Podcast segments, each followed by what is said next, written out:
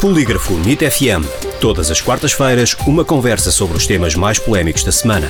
O Polígrafo vem à NIT FM para fazer o fact-checking das notícias que foram publicadas nas redes sociais, blogs e declarações de figuras públicas.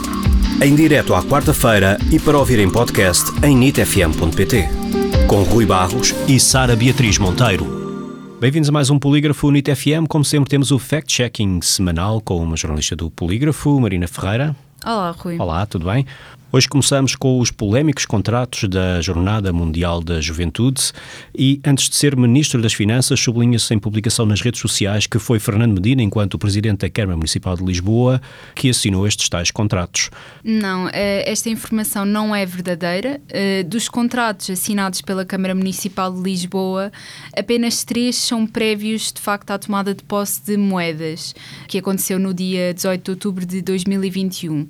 O mais dispendioso destes três tem o valor de 294 mil euros e tratou-se de um ajuste direto para a intervenção no aterro sanitário de Beirolas, eh, ou seja, na zona onde vão decorrer agora as jornadas.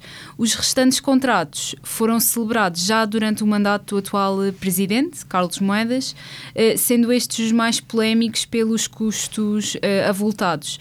Entre eles destaca-se de facto o contrato com a Mota em Gil no valor de 4 milhões de euros para a construção do famoso altar-palco. Assim, eh, esta alegação foi classificada como falsa. Entretanto, no Twitter alega-se que há maternidades privadas com uma média de 70% de cesarianas e outras com uma média de 100% de cesarianas. O polígrafo foi verificar e a que conclusão é que chegou? Chegamos à conclusão de que esta informação é verdadeira.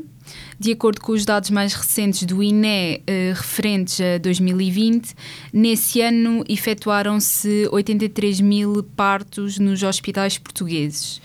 Eh, deste total, cerca de 14 mil foram realizados uh, em unidades de saúde privadas e neste contexto, de facto, foram poucos os partos que não implicaram a realização de cesariana ou o recurso a instrumentos uh, de apoio como forceps ou ventosas, registando-se assim uma taxa deste tipo de intervenção a rondar os 84% mas, de acordo com a entidade reguladora da saúde, existem de facto três hospitais privados a apresentarem uma taxa de partos cirúrgicos de 100%, eh, tal como se alega nas redes sociais.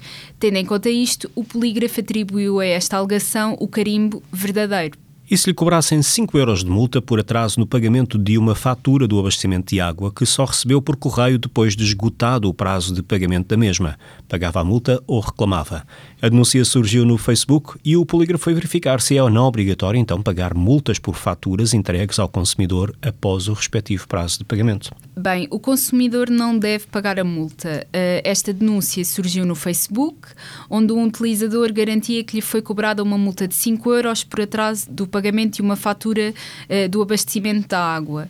No entanto, alegava que só tinha recebido a notificação uh, já depois de escutado o prazo do pagamento da mesma. O polígrafo falou com uma especialista da DECO Proteste uh, e esta explicou que a fatura tem de ser comunicada por escrito com pelo menos 10 dias úteis de antecedência face à data limite fixada para efetuar o pagamento. A mesma especialista esclareceu que, em caso de incumprimento de tal obrigação, por parte da, da entidade que emite a fatura, o consumidor deve apresentar sempre reclamação.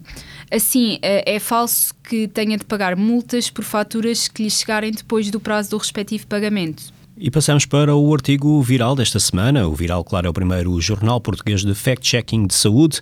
E hoje trazemos a tese de que o corpo envia sinais um mês antes de um AVC ocorrer. Não, esta tese é falsa. A tese de que o corpo envia sinais um mês antes de um acidente vascular cerebral ocorrer circula já há vários anos nas redes sociais, mas é completamente falsa. O Viral falou com um neurologista e ele reconheceu que existem casos em que a causa do AVC pode já estar presente há algum tempo. Isto pode fazer com que a pessoa tenha manifestações transitórias que mais tarde podem tornar-se no evento propriamente dito. No entanto, na maioria dos casos, o AVC manifesta-se de forma aguda, ou seja, a pessoa está bem num determinado momento e fica mal no momento seguinte. Por isso, é errada a ideia de que um mês antes de o AVC ocorrer, necessariamente o corpo terá sintomas. Marina, obrigado.